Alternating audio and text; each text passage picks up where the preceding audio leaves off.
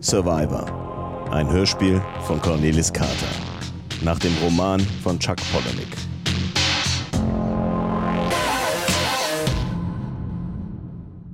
Flight Level 290.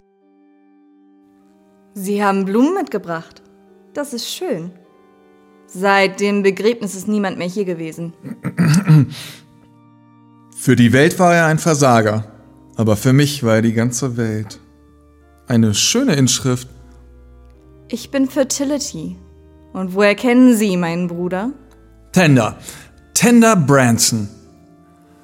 Er hat mir viel erzählt, aber sie hat er nie erwähnt. Er war manchmal sehr verschlossen. Er wusste viel. Das alles trug er mit sich herum.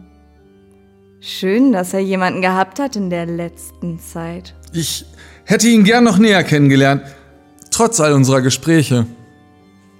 Wussten Sie, dass der gekreuzigte Jesus mit den jeweiligen Strömungen der Kunst im 20. Jahrhundert ganz unterschiedlich dargestellt wurde? Sie können sie alle hier im Mausoleum finden. Im ältesten Flügel des Mausoleums ist Jesus ausgemergelt und romantisch dargestellt, hat große Frauenaugen mit Wimpern.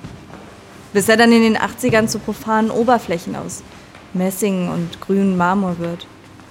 Zufriedenheit, Heiterkeit, Friede, Freude, Erlösung, Verzückung und Verzauberung.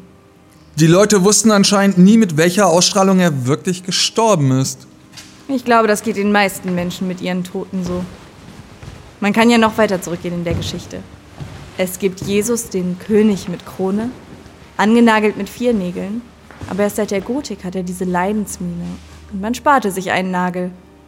Jesus wurde gekreuzigt, wie es gerade so Trend war in der Kunst.